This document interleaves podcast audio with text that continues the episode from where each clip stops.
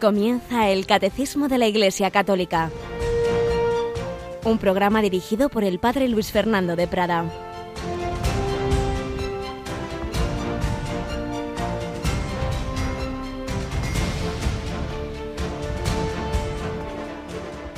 Acuérdate de que eres polvo y al polvo volverás. Convertíos y creed en el Evangelio. Alabado sean Jesús, María y José, muy buenos días en este miércoles, miércoles de ceniza, inicio de la Santa Cuaresma, en este 22 de febrero del año de nuestro Señor Jesucristo 2023. Comienza la preparación a la fiesta más importante, al centro de la liturgia, al centro de nuestra fe, la resurrección de nuestro Señor Jesucristo que da sentido a todo lo que creemos, el Hijo de Dios hecho hombre, encarnado en el seno de María, que vivió una vida humilde, sencilla, oculta y pública, y que fue crucificado, que tras esa tremenda pasión en la que ofreció su vida por nosotros, resucitó. Y es lo que celebraremos en Pascua, y a ello nos empezamos a preparar hoy pidiendo al Señor que nos renueve, que transforme nuestro corazón. Hoy dejaremos la sección de los padres de Santa Teresita para explicar un poquito, aunque se hará en muchos programas durante este día y estos días en general, eh, explicar este, este inicio de la cuaresma, explicar algo del miércoles de ceniza y, y, creo que nos vendrá muy bien, pero en primer lugar saludamos, tenemos aquí a Javi García. Buenos días, Javi. Buenos días, padre. Bueno, antes de que se nos olvide, vamos a recordar que en este miércoles de ceniza vamos a tener una retras la Santa Misa, vamos a tener las habituales, ¿verdad? Las 10 de la mañana y la tarde cambiamos a las 8 para no tener, en fin, es una misa pues con más, de, aunque no sea un día hoy de precepto, pero es una misa con dos lecturas, con la imposición de ceniza. Bueno, la haremos a las 8 de la tarde, pero a la tarde tenemos una muy especial, ¿verdad? Pues sí, será la misa con el Papa Francisco, que será a las cuatro y media de la tarde, hora peninsular. Se celebrará en la Basílica de Santa Sabina. Y bueno, habrá antes una. comenzará en la iglesia de San Anselmo de Roma, con la mm. estatio, y luego una procesión penitencial hasta la Basílica de Santa Sabina, donde tendrá lugar finalmente la Santa Misa e imposición de la ceniza. Además, esta retransmisión, además de seguirla en la radio, podrán seguirla a través de YouTube y Facebook con imágenes en tiempo real. Sí, y veréis en efecto eso, que es una celebración muy especial porque empieza en una de las iglesias de Roma y luego hay una procesión desde allí hacia la otra iglesia, hacia Santa Sabina, donde ya se celebra la Santa Misa.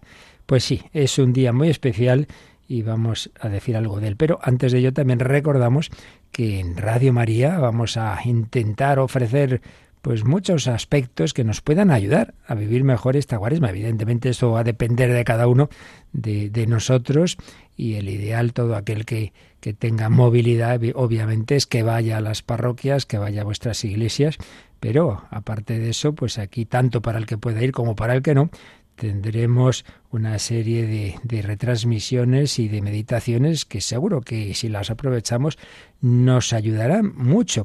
Y de hecho, pues ya la semana que viene tenemos nuestras charlas cuaresmales, Javi.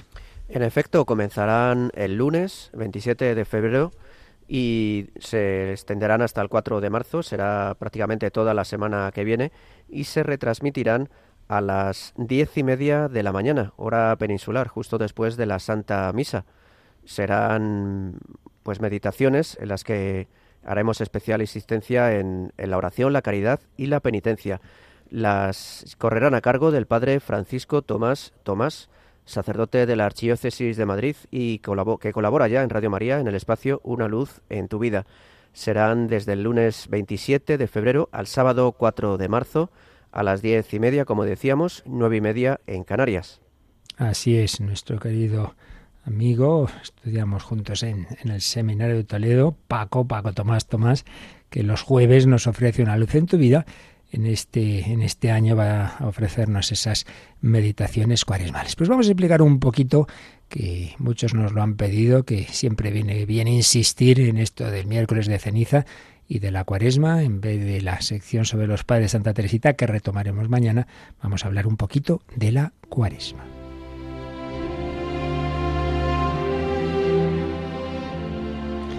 La cuaresma, evidentemente el nombre tiene que ver con 40, 40 días, cuaresma o cuarésima. Y eso de los 40 días, ¿cómo se cuentan? En realidad, eh, podríamos decir que es desde el domingo, desde el próximo domingo, domingo primero de cuaresma, hasta el jueves santo salen los 40. Pero en realidad hay que añadir desde hoy, desde el miércoles de ceniza. Entonces, bueno, pues entonces si acaba, si contáramos desde hoy hasta el domingo de Ramos, salen otra vez los 40, pero en realidad la cuaresma dura hasta el jueves santo por la mañana. Por la mañana. Eh, desde el miércoles de ceniza eh, y en cambio ya con la misa de la cena del Señor del jueves santo, eso ya no es parte de la cuaresma. Eso ya es parte del triduo pascual. Bueno, todas las cosas importantes hay que prepararlas. Y lo más importante para nuestra celebración, para nuestra liturgia, es la Pascua. Entonces, bueno, pues vamos a prepararnos y recordad que en esa vigilia pascual, porque la Pascua se celebra ya desde la noche del sábado santo, es la celebración más solemne, más importante, mm, si la hacemos completa es pues realmente larga, en esa celebración renovamos las promesas de nuestro bautismo. Le decimos al Señor que sí, que queremos seguirle, que creemos en Él y en consecuencia que renunciamos a Satanás y a, cosas, a todas aquellas cosas malas a las que nos invita. Renuncias a Satanás, a sus pompas y a sus obras, decía la, la versión más clásica y otras formas también de hacer esa renuncia. Primero, pues creemos, sí creo en Dios Padre, en Dios Hijo, Dios Espíritu Santo, y sí renuncio a Satanás y a todo el estilo de vida mundano a que Él nos invita. Pero para que eso salga del corazón y realmente no sean unas palabras, pues eso hay que irlo viviendo.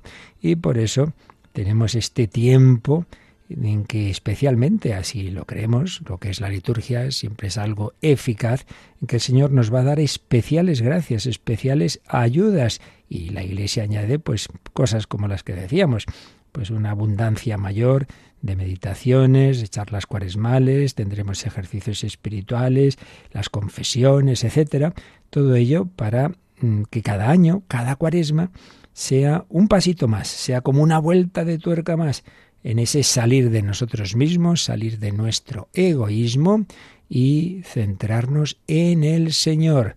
Bueno, pues eso hay que prepararlo, como decíamos.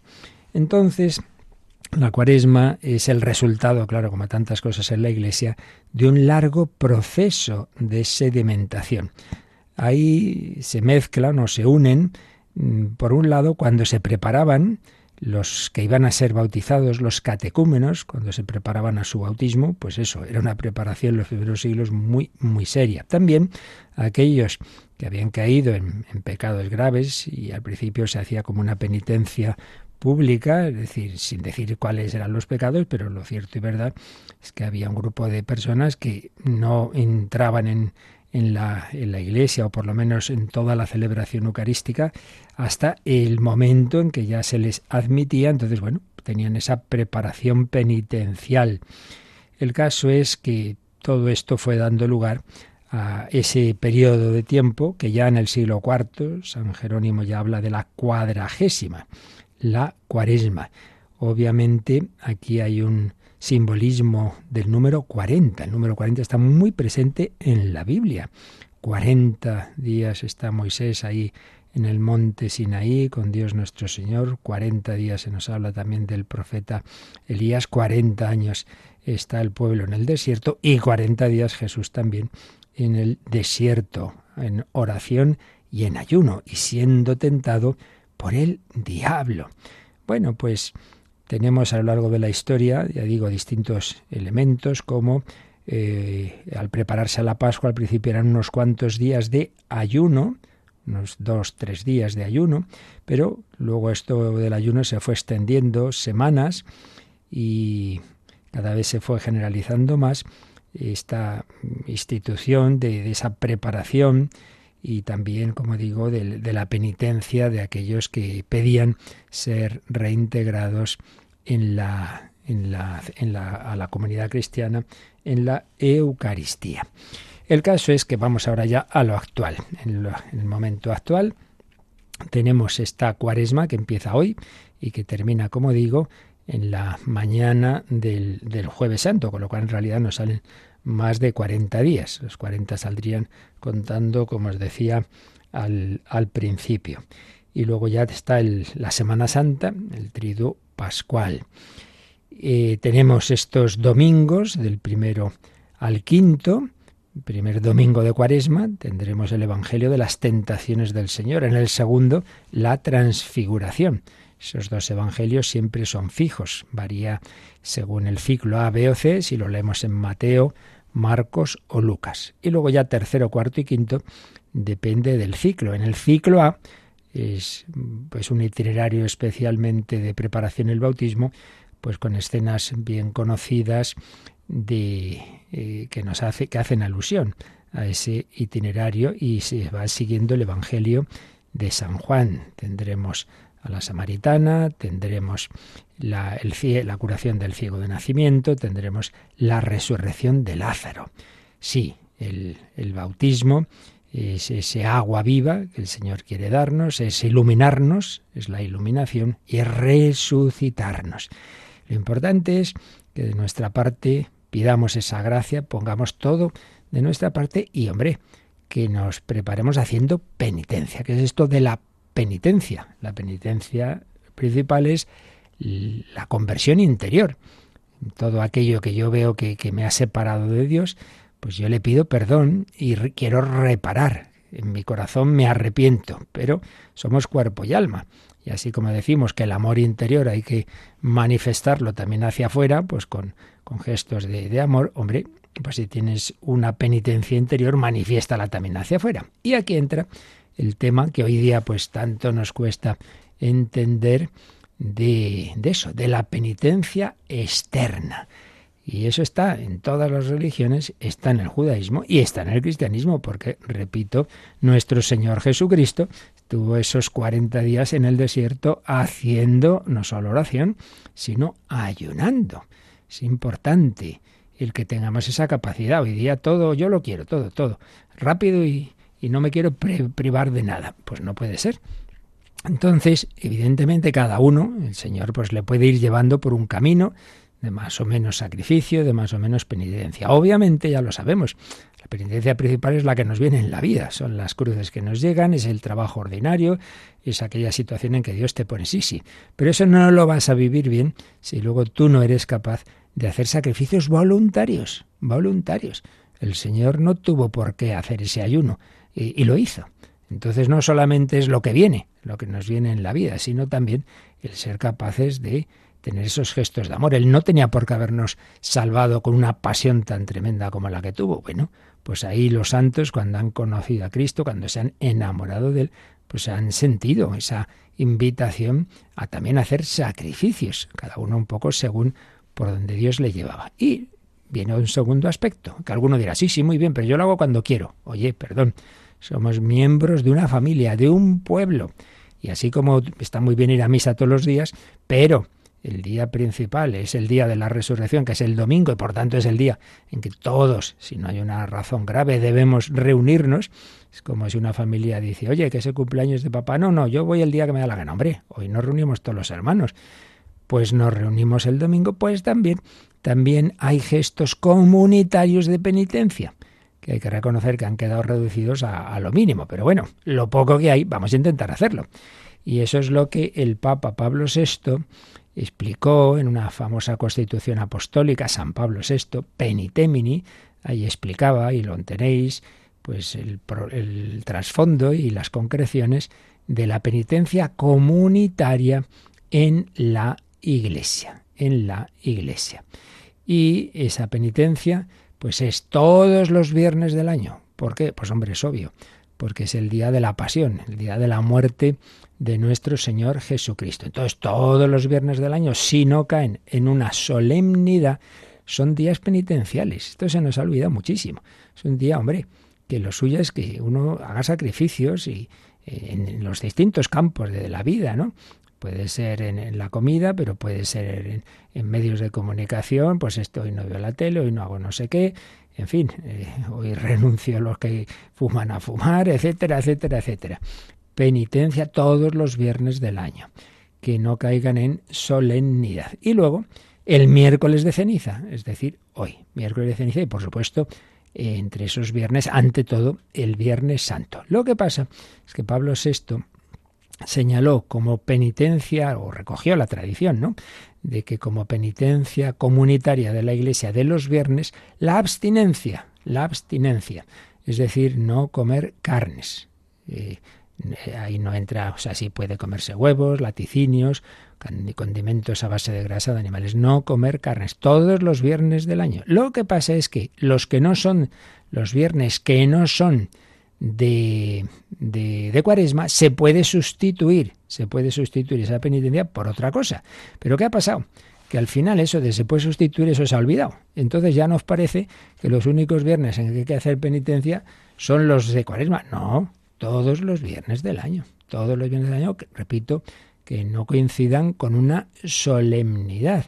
Todos, y entonces, si uno en un viernes que no sea de cuaresma eh, lo sustituye muy bien, pero que dice, como lo, lo expresó la Conferencia Episcopal Española en su momento, dice, puede ser sustituida por alguna de estas prácticas. Lectura de la Sagrada Escritura, un rato especial de lectura, limosna, claro, que hagas una obra de caridad, otras obras de caridad, como visitas de enfermos, obras de piedad, como rezar el rosario, como ir a la Santa Misa, u otro tipo de mortificaciones, pero hacer algo en sustitución de la abstinencia. ¿A qué eso se ha olvidado? En muchísimos sitios. Es una pena. Uno va a casas de ejercicios y un viernes y le ponen carne y dice, pero hombre, tanto cuesta. O sea, es que van hermanos de otras religiones y se, oh sí, sí, hay que ponerles esto porque hay que ayudarles, ellos tienen esta tradición y nosotros no. Pero hombre, bueno, eso por un lado. Pero vamos a fijarnos hoy, miércoles de ceniza miércoles de ceniza y Viernes Santo no solo son días de abstinencia, sino de ayuno. Uy, eso ya sí que todavía menos, ¿verdad?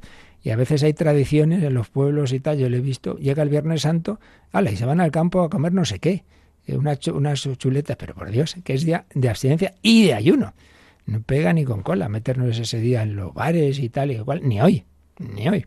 Miércoles de ceniza, Viernes Santo, día de ayuno. ¿Y qué es el ayuno? Bueno, el ayuno cada uno puede vivirlo con mayor o menor fuerza, eso ya depende de, las fuerzas de cada uno y de la gracia de Dios. Pero el mínimo, vamos a decir el mínimo, dice el derecho canónico y decía Pablo VI, una sola comida al día. Pero se puede tomar algo al desayuno, por la mañanita, algo por la noche, algo. Pero claro, si al final uno prácticamente hace las tres comidas casi iguales, solo que se quita el postre, pues ya me dirás tú si eso se puede llamar ayuno. En fin, que creo que no nos morimos. Evidentemente estoy hablando de personas, eh, digamos, con, con, una salud normal, claro, personas que están enfermas, débiles y tal, eso ya es otra, otra cuestión, ¿no? Por otro lado, mm, siempre distingamos lo que es la norma mínima de lo que es el espíritu. El espíritu, pues es pues en fin, cuanto más y lo podamos eh, hacer todos, mejor. Pero propiamente la ley, el derecho canónico de la abstinencia, es a partir de los 14 años, eso sí, ya hasta, hasta el final, el no comer carne en, en los viernes, como lo que hemos explicado, y la de ayuno desde los 18 años hasta los 59. Por tanto, a partir de esa edad no, no obligaría, lo cual repito, bueno, esto cuando se puso eh, 59 eh, años podía parecer que ya a los 60, uy, madre, ya era mayor, hoy día ya uno muy jovencito. Pero en fin, repito que esto es el mínimo del ayuno, es, obliga en esas eh, edades, en esas edades, y desde los 18 a los 59. Y la abstinencia desde los 14 ya hasta, hasta el final de la vida. Y que el ayuno mínimo, pues es el que he dicho, que hombre, que uno solo haga una comida al día y un poquito se puede tomar por la mañana y otro poquito por la noche, pero eso, que pasemos un poquito de hambre, que no nos vamos a morir, que por desgracia hay quien pasa hambre siempre y se muere de hambre, que eso es lo tremendo. Y obviamente esto es o debe ser un signo de otro ayuno, del ayuno de otras cosas. O sea, que ya sé que, que, alguno dirá, pues vaya cosa, la abstinencia, pues eh, se pone uno a comer marisco y pesca, hombre, claro, si, si la ley ya sabemos que se puede eh, cumplir de una manera externa y no interna, ya sabemos que lo importante es internamente, bueno, sí, sí, pero hagámoslo todo, ¿no? Interno y externo. ¿De acuerdo? Y finalmente, lo de la ceniza. Bueno, pues es una manera de recordarnos que esa penitencia interior, esa llamada a la conversión, esa llamada a morir a nuestros pecados y a las tendencias malas, bueno, pues la expresamos así. Reconozco que yo por mí mismo soy débil y que, y que todos vamos a morir. Hay dos frases que se pueden decir al imponer la ceniza, las he dicho al principio de esta transmisión. Esas dos frases, la más tradicional, acuérdate de que eres polvo y al polvo volverás, aparece en el libro del Génesis tras el pecado original. Porque el pecado qué es? Que yo me creo Dios, que yo me creo que lo puedo todo. Pues no, Señor, no. Eres débil y te darás cuenta. Y, y la mayor expresión de tu debilidad es que vas a morir. Acuérdate de que eres polvo y al polvo volverás. Entonces, con esa mirada en la vida eterna, yo quiero llegar a la muerte habiendo amado, habiendo hecho el bien, arrepintiéndome de lo que he hecho mal. Entonces la ceniza me recuerda esa debilidad, esa que yo no soy Dios, que no, no. Y la otra frase posible, convertíos se crece en el Evangelio, crece la buena noticia. La buena noticia de que Dios te quiere y que te llama a la vida eterna, pero eso implica que des la espalda a los ídolos, que no adores al placer, al poder, al poseer, sino que mires al Señor dos frases complementarias, el sacerdote puede decir cualquiera de ellas, al imponernos la ceniza, que es un signo.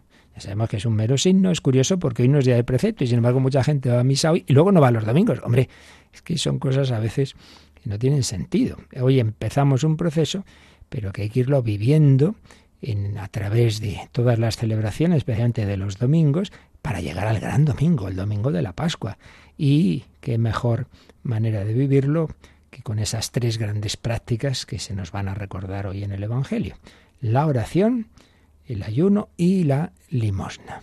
Y por supuesto, la, oración y el ayuno principales, pues será cuando nos confesemos y que lo hagamos en esta cuaresma con, pues bien, ya al principio y después y, y antes de la Semana Santa, ese pedir perdón al Señor de nuestros pecados y ese pedir su gracia que nos resucite para que nuestro corazón viva desde el amor. Y así cada año una cuaresma y otra y otra y otra, poco a poco, el Señor nos va transformando el corazón. Pues así se lo pedimos, le pedimos aprovechar este regalo, no lo vivamos como hay que hacer esto, hay que hacer lo otro, no, no, vivámoslo como Dios me concede la gracia, una mayor abundancia de gracias para eh, prepararme al, gran regalo de, de, saber que, que Él ha vencido el pecado y la muerte y que si con Él sufrimos, reinaremos con Él.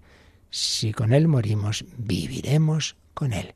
¡Qué maravilla! Pues así se lo pedimos. Santa María, tú que no tienes pecado, que nunca lo tuviste, llena de gracia, tú, la llena de gracia, la Santa, ruega por nosotros, pecadores, ahora y en la hora de nuestra muerte. Amén.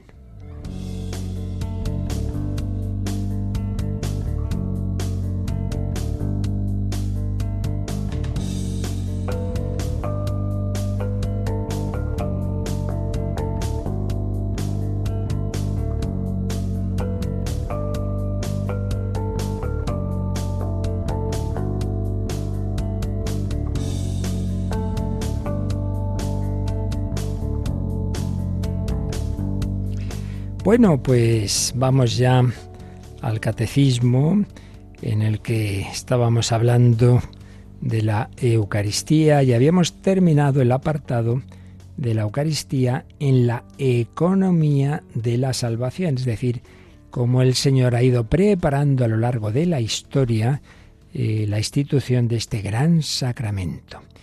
Y ahí habíamos visto pues algo del Antiguo Testamento, luego en la vida de Jesús y particularmente el último que vimos en el Evangelio de San Juan y concretamente ese discurso eucarístico del capítulo 6.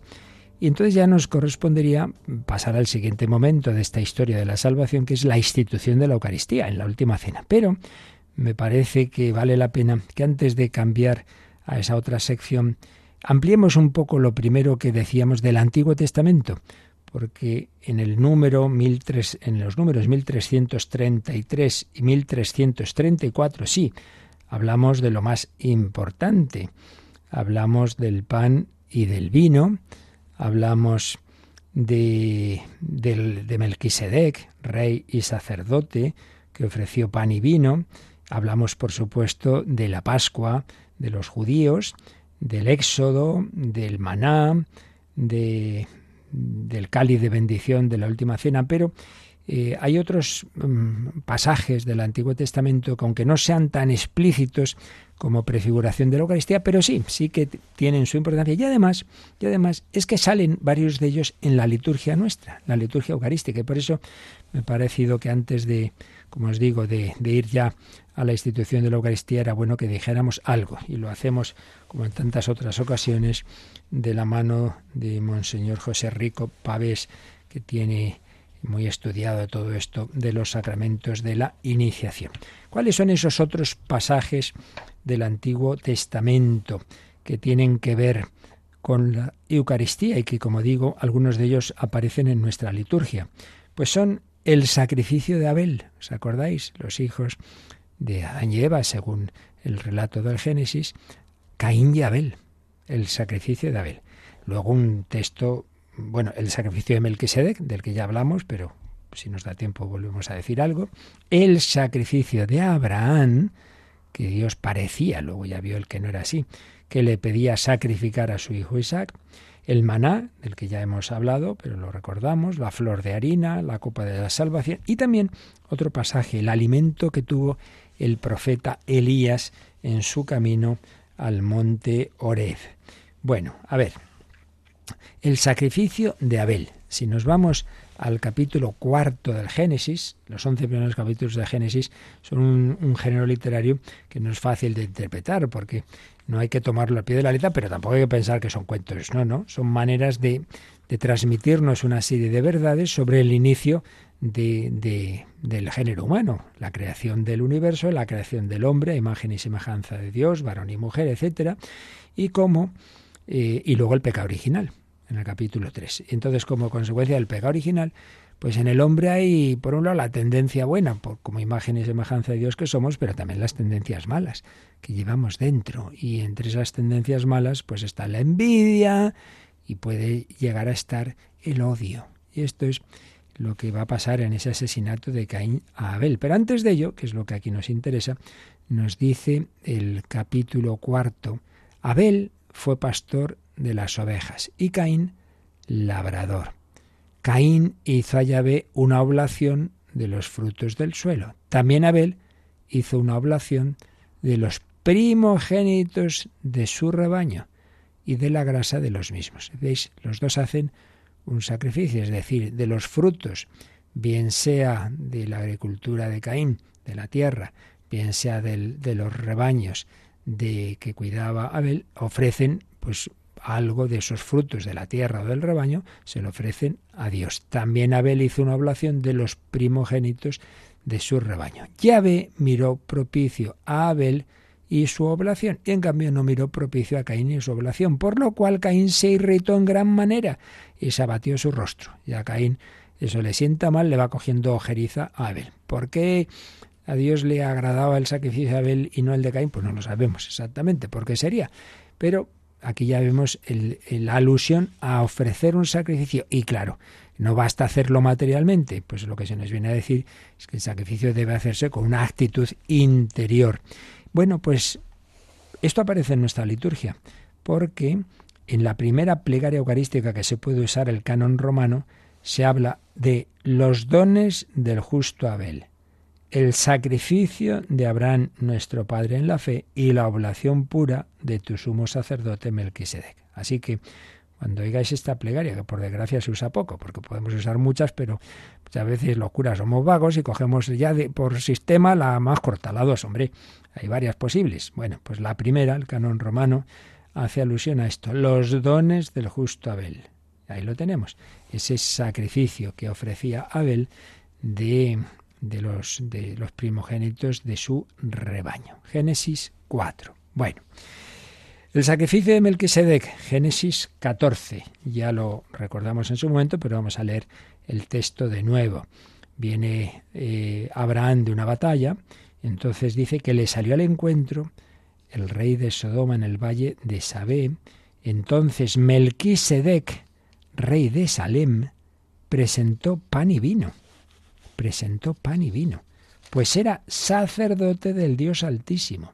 Y bendijo a Abraham diciendo, Bendito sea Abraham del Dios Altísimo, creador de cielos y tierra, y bendito sea el Dios Altísimo, que entregó a tus enemigos en tus manos. Y Abraham le dio el diezmo de todo. Bueno, aquí lo que nos importa es que dice que este misterioso sacerdote y rey, Melquisedec, sacerdote y rey como Jesucristo, presentó pan y vino. Pues siempre se ha visto en ello una prefiguración de la Eucaristía, pues razones obvias, ¿no? Cristo es sacerdote y rey y instituye el sacrificio de sí mismo, eh, haciendo esa ofrenda del pan y vino que van a convertirse en su cuerpo y su sangre. Tercer lugar, sacrificio de Abraham. Nos vamos al capítulo 22 del Génesis.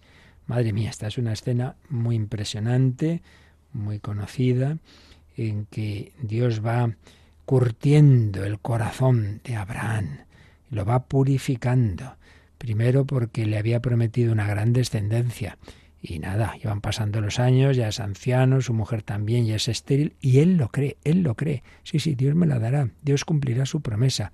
Pasan los años, nada, nada, hasta que al final, en efecto, tiene a Isaac. Y cuando ya lo tiene, ya tiene sus añitos, Isaac, toma a tu hijo, a tu único, al que amas, a Isaac, vete al país de Moria y ofrécelo allí en holocausto, en uno de los montes, el que yo te diga.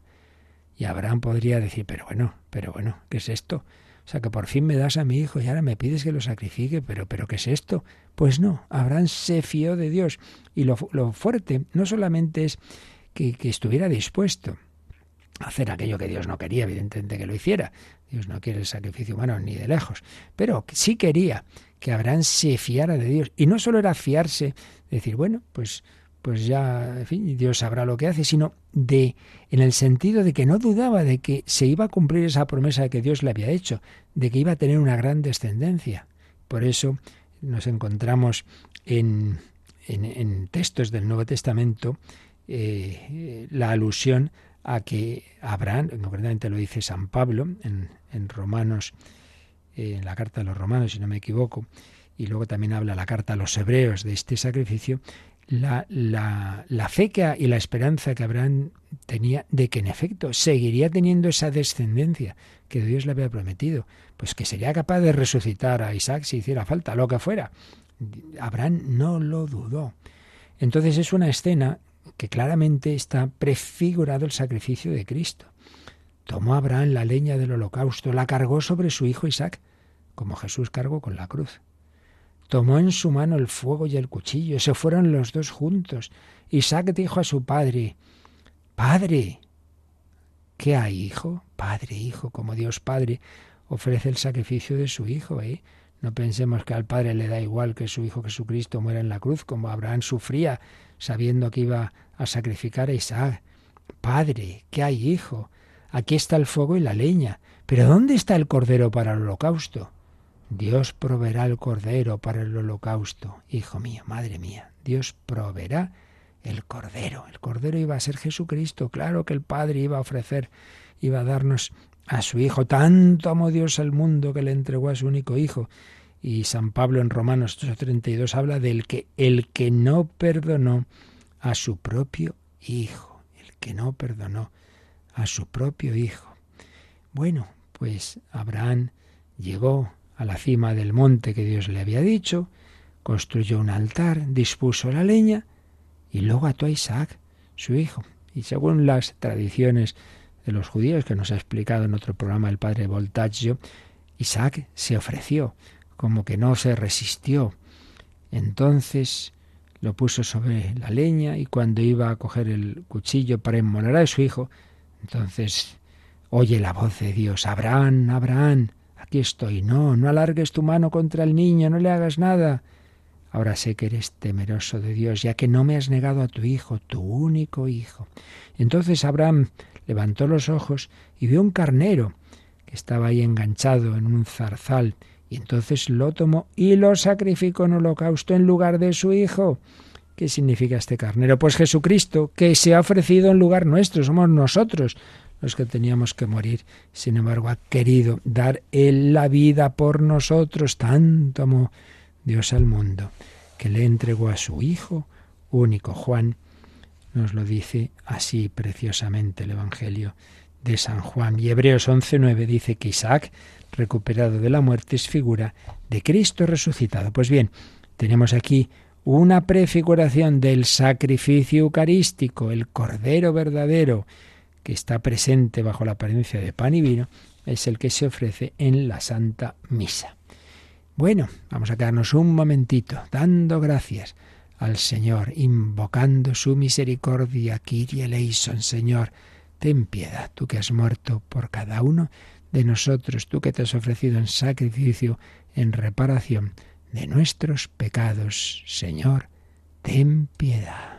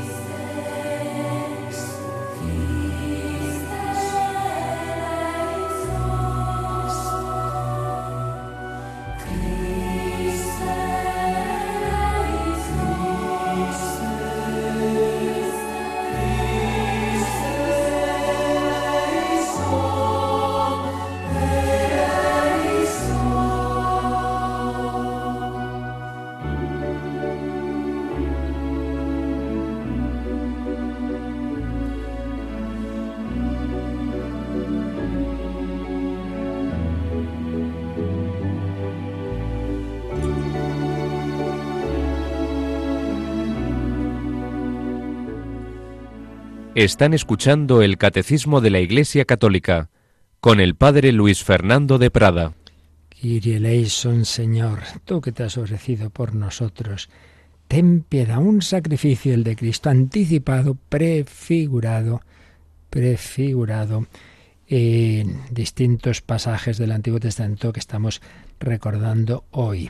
Habíamos hablado, eso sí, lo habíamos visto comentando uno de los números del catecismo, del maná, el maná. Eso del maná, esa palabra maná, viene de la pregunta que se hacían los israelitas cuando vieron aparecer por la mañana una, algo que no sabían lo que era bajo el rocío y por eso decían manú, manú, que significa ¿qué es esto? ¿Qué es esto? De ahí viene lo de el maná.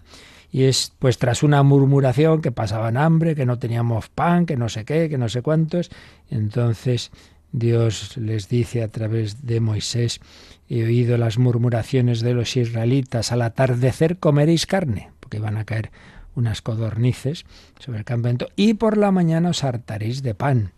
Y en efecto, aquella misma tarde vinieron las codornices, se cubrieron el campamento y por la mañana había una capa de rocío y al evaporarse la capa de rocío apareció sobre el suelo del desierto una cosa menuda, como granos, parecida a la escarcha de la tierra. Entonces se decían los israelitas, ¿qué es esto? ¿Qué es esto? Y Moisés les dijo, este es el pan que Yahvé os da por alimento. Y les decía también que recogieran cada día solo lo necesario para ese día. Esto recuerda lo del danos hoy nuestro pan de cada día, no hacer provisiones. El maná, el maná, que aparece en distintos textos bíblicos como un pan celeste, como un pan del cielo, que el Señor da como alimento, don de Dios que mantiene su fidelidad en medio de las dificultades del pueblo, pan de los fuertes, aparece en el Salmo 77, pan de los ángeles, aparece en Sabiduría 16:20, el maná que ya vimos en el discurso de Jesús en San Juan capítulo 6, que era un anticipo del verdadero pan bajado del cielo, que es el mismo, el propio Jesucristo. No sólo de pan vive el hombre, es la palabra de Dios, alimento de la vida superior, pero sobre todo es el cuerpo de Cristo. Jesucristo es el verdadero pan de la vida. Y San Pablo, en 1 Corintios 10.3, recordará que el maná es el alimento del desierto, el desierto de esta vida, camino de la tierra prometida. También tenemos la alusión a la flor de harina en el Salmo 80, 81 según la numeración, versículo 17, era un salmo compuesto para una celebración litúrgica. Entonces se habla de que el pueblo será alimentado con miel silvestre y flor de harina. La flor de harina, la harina más pura, evoca el maná. El alimento se ofrece en perspectiva futura, como resultado de la respuesta fiel del pueblo, nos dice Rico Pavés. Respecto al pasado, evoca el éxodo y el alimento para el desierto. Respecto al futuro, evoca el alimento de la tierra prometida, acompaña a la miel.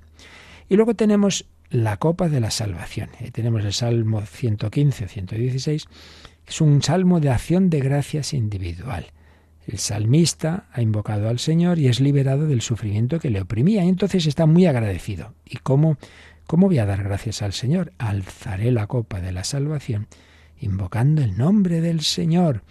Un agradecimiento que le lleva un compromiso respecto al futuro. Caminará en presencia del Señor, alzará la copa de la salvación, cumplirá los votos. La copa de la salvación alude a esa dimensión cultural del culto del agradecimiento, del agradecimiento. Recordemos que también se habla de copa de la salvación y del cáliz en el Salmo del buen pastor el Salmo 22, 23. Lectura eucarística también de esa, de, esa copa de la salvación. Y finalmente, el alimento de Elías. Y aquí nos vamos al primer libro de los Reyes, capítulo 19. Resulta que el pobre profeta Elías está siendo perseguido a muerte por aquella perversa reina o esposa del rey Ahab, Jezabel, que lo quiere matar, que lo quiere matar. Entonces tiene que salir huyendo y el pobre está hecho polvo ya, está cansadísimo y en el camino hay un momento dado en que está exhausto. Dice, caminó por el desierto una jornada de camino y fue a sentarse bajo una retama. Se deseó la muerte.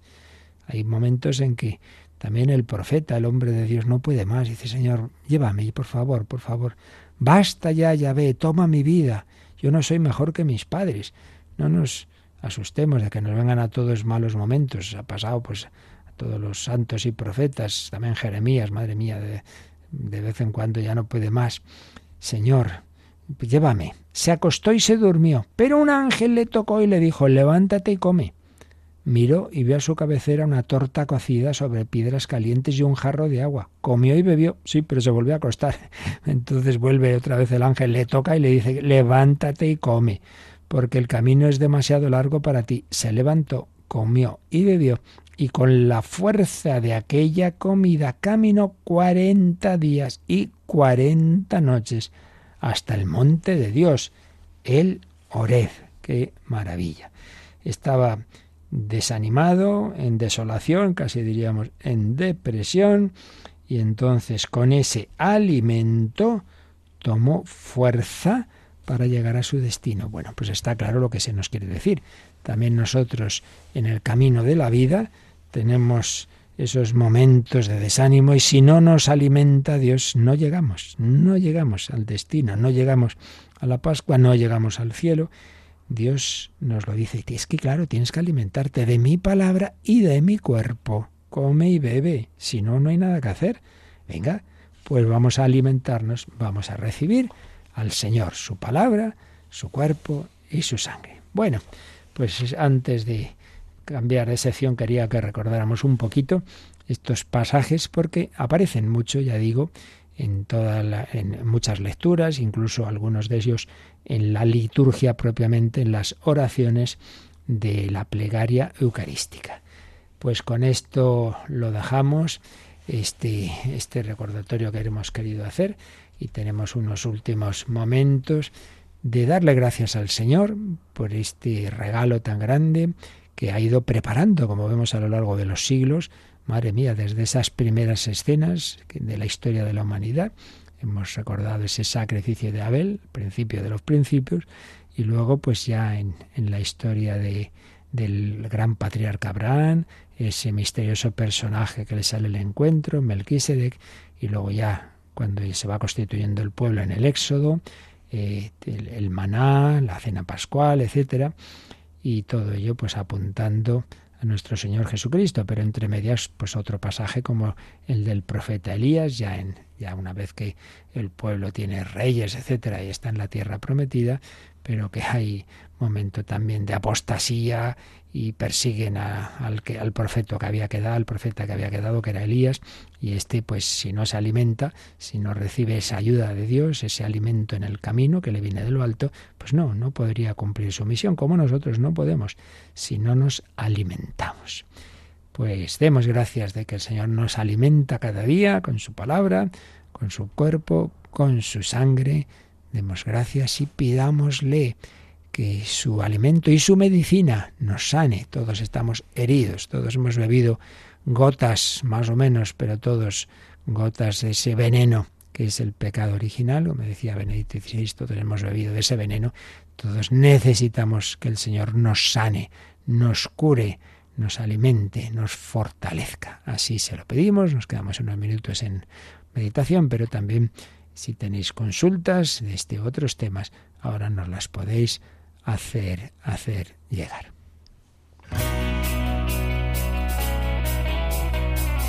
Participa en el programa con tus preguntas y dudas. Llama al 91005 9419. 91005 9419. Puedes escribir un mail a catecismo radiomaria.es o escribirnos un mensaje al teléfono de WhatsApp 668 594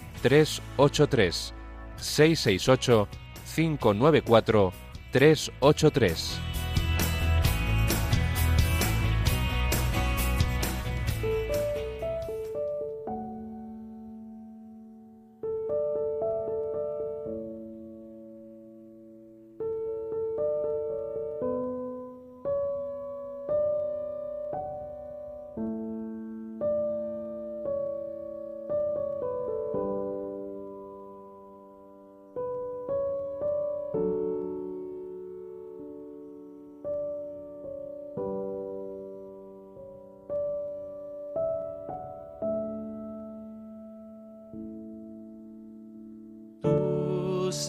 668 594 383 mi corazón, déjame estar en tu presencia.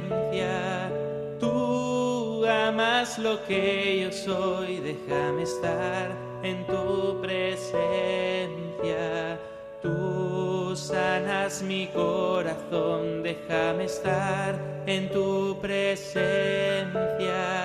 Tú amas lo que yo soy, déjame estar en tu presencia. Tú sanas mi corazón, déjame estar en tu presencia. Tú amas lo que yo soy, déjame estar en tu presencia. Tú sanas mi corazón, déjame estar en tu presencia que yo soy, déjame estar en tu presencia. Tú sanas, mi corazón. Es lo que le pedimos al Señor, que sane esas heridas que todos tenemos. No he venido a llamar a los justos, sino a los pecadores y esa sanación la hace el Señor con su gracia, que se nos comunica de manera especial, no digo exclusiva, pero sobre todo a través de los sacramentos, muy particularmente el de la penitencia o confesión, que mejor medio para sanarnos, dejarnos curar por Jesús, que esa confesión, ese arrepentimiento y por supuesto la oración, la palabra de Dios, mm, las prácticas como la del Via Crucis, que por cierto antes se nos olvidó indicar también que entre lo que Radio María ofrece en, la cuaresma está el Via Crucis, no faltaría más. En general lo tendremos a las 6 de la tarde. Habrá viernes que sea otra hora, a las 3, pero en principio el próximo viernes, por ejemplo, a las 6 de la tarde, las 5 en Canarias. Bueno, teníamos pendientes de días anteriores algunas consultas. Había habido una persona que nos había dicho que estaba casada por lo civil, no eh, canónicamente, y que se podía comulgar. Le dijimos que, que no, que no, claro, porque no hay una coherencia sacramental. Entonces volvió a mandar un audio a otra persona, un poco largo, pero no lo ponemos porque era larguillo. Pero bueno, el resumen era que se había casado pues con una persona mayor y que entonces pues como que fue un poco de lío, el, el que iban a una parroquia, que iban a otra, que se había que hacer cursillo, que si no sé qué, y bueno, que ante la complicación y la edad de la otra persona, bueno, pues tampoco era tanta, decía 70 años, pero bueno, que el caso es que no se habían casado por la iglesia. Y entonces volví a decir, bueno, yo comulgo. Vamos a ver, yo no, yo no voy a juzgar el, el alma y la conciencia de cada uno, eso solo Dios sabe, ¿verdad? Pero desde luego, pues no, no es coherente, claro que no. Eh, porque, vamos a ver, es que en estas veces cosas somos un poco peculiares, porque uno, si uno es que simplemente cree en Dios, bueno, pues muy bien, pues tú crees en Dios. Pero si me, pero decía esta persona, no, yo es que comulgo. Pero, vamos a ver, si uno comulga, quiere decir que cree en la iglesia que cree en ese sacramento de la Eucaristía. Pero entonces, si crees en ese sacramento de la Eucaristía, ¿por qué no crees que para recibir la Eucaristía tenemos que estar limpios de pecado y arrepentirnos de ellos y confesarnos? ¿Y, confesarnos de qué? Pues de lo que la Iglesia nos enseña que está mal, eh, basada no en sí misma, claro, sino en la enseñanza de Dios. Y entonces una de las cosas que se nos dice es que la sexualidad Dios la ha creado para el matrimonio, el matrimonio en la que Dios une al varón y la mujer. Si entonces uno está en un tipo de relación con alguien que no, a, la, a quien Dios no le ha unido, no está en la comunión sacramental con él, entonces, claro, pues, pues, pues no, no puede comulgar. Pero, pero a veces nos pasan estas cosas. la comunión sí, pero el matrimonio no. Pero bueno, que, pero, crees o no crees en la iglesia. Pero no puede ser que sí creo en una cosa sí en otra no. es una incoherencia objetiva, repito yo, sin entrar en, en, la subjetividad que solo Dios sabe, cada uno, ¿verdad? Eh, y, y desde luego hay otros casos más complejos, pero si simplemente ha sido porque porque que era un poco de lío el hacer la boda. Hombre, pues yo a esta hermana le diría, por favor, Eti, pregunta, que según donde vivas, bueno, bueno, que seguro que te puedes, uh, consúltalo con los sacerdotes que tengan más cerca. Y, y, claro que hay que hacer ese sacramento, ese, esa unión en Cristo. Y al hacer esa unión en Cristo del matrimonio, también podrás hacer, como Dios manda, la unión con Cristo en la Eucaristía. Es lo que puedo decir así en general. y siempre digo lo mismo, que casos particulares aquí eso es, son cosas para hablar con calma, pero vamos, este caso es bastante claro, bastante claro, que, es bastante fácil de arreglar. Hombre, hacer ese matrimonio sacramental y repito, lo que, no, lo que no puede ser es esto que nos pasa tanto hoy día, ¿no? Esto de la fe de supermercado, esto sí y esto no. Entonces, la comunión sí, pero, pero la confesión no, porque la confesión implica que entonces tengo que arrepentirme de esto, que yo no veo que esté mal, pero, pero vamos a ver, o, si tú eres simplemente, tu, tu, tu, conciencia es el único criterio, entonces, claro, entonces es que no te estás fiando en la enseñanza de la Iglesia, entonces ¿para qué quieres comulgar? Son, son incoherencias que, que tenemos, ¿verdad?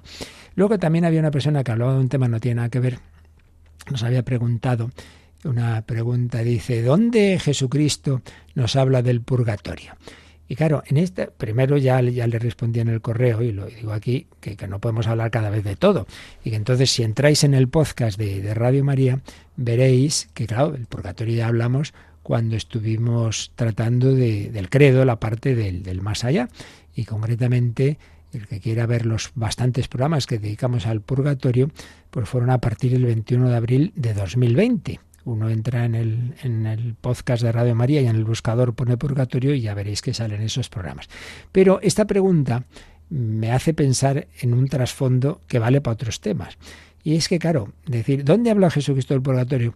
Me hace pensar que quizá esta persona piense que nosotros creemos solamente aquellas cosas que aparecen claramente enseñadas explícitamente por Jesús en el Evangelio. No es verdad, no es verdad. Nosotros creemos en todo lo que Dios ha revelado lo que Dios ha ido revelando en la historia, que la parte anterior al nuestro Señor Jesucristo está, como sabemos, puesta por escrito lo que llamamos el Antiguo Testamento, todo eso culmina en Cristo y Jesucristo lo que enseñó se nos comunica no solo por la escritura y concretamente el Nuevo Testamento, no, sino por la vida de la Iglesia. Jesús no dice, id y escribid libros, no, sino id y predicad, id y anunciar.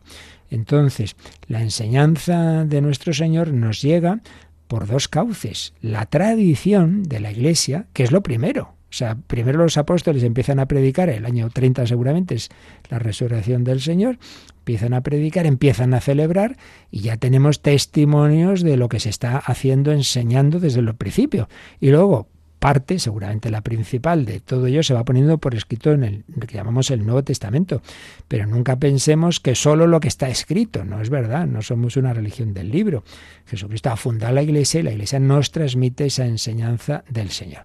Ahora, aparte de eso, sí que hay un par de textos bastante claros sobre el purgatorio, uno del Antiguo Testamento, el libro de los Macabeos, y otro del Nuevo en San Pablo a los Corintios. Esto lo explica Benedicto XVI en la encíclica de la esperanza, Espesalvi. Pero bueno, esto es lo que puedo decir ahora porque, repito, la explicación con calma está hecha en su momento. Y finalmente, de lo que hemos dicho al principio, nos pregunta Miguel Ángel, ¿atenta contra el ayuno comer o beber cosas que no sean agua entre horas? Por ejemplo, si se queda con un amigo miércoles de ceniza, viernes santo, ¿no se puede tomar un café ni nada?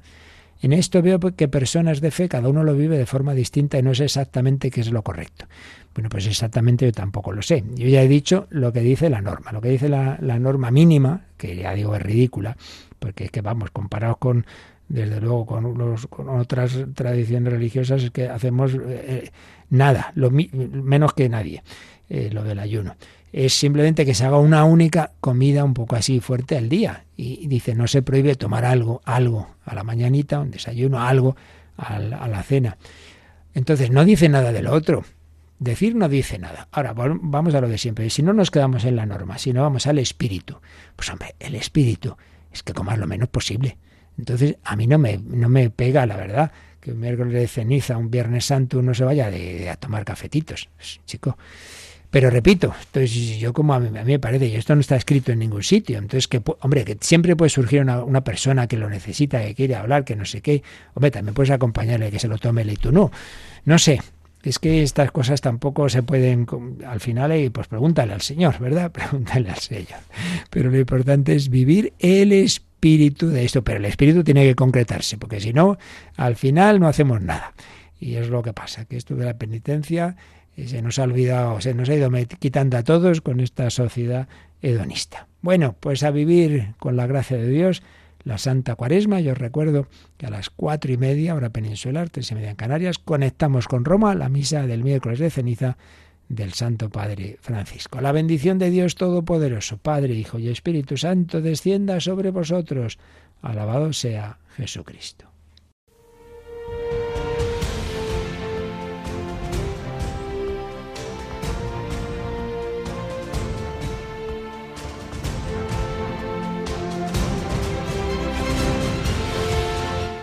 Han escuchado en Radio María el Catecismo de la Iglesia Católica, un programa dirigido por el Padre Luis Fernando de Prada.